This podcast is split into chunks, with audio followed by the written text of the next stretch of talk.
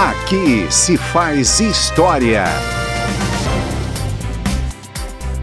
Em discurso em plenário no dia 2 de maio de 1994, o deputado gaúcho Amaury Miller, do PDT, homenageou Ayrton Senna.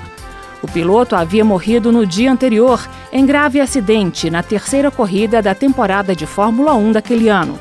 Aquele fim de semana ficou marcado também pela morte de um piloto austríaco e por um acidente que deixou o piloto Rubinho Barrichello seriamente ferido. O deputado Amaury Miller denunciou a falta de segurança nas corridas de Fórmula 1.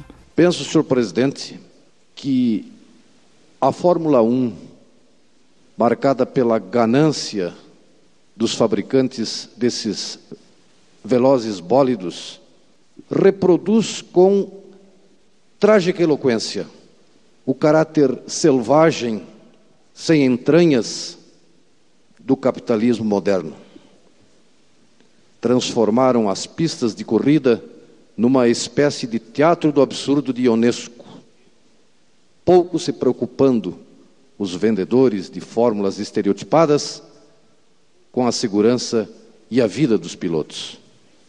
Não foi só Senna que perdeu a vida em Imola.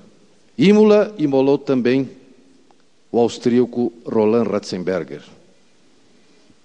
E quantas ímolas serão necessárias para imolar outros pilotos, até que os fabricantes desses modelos se convençam de que apenas o circo não é suficiente para satisfazer os anseios de justiça social da humanidade.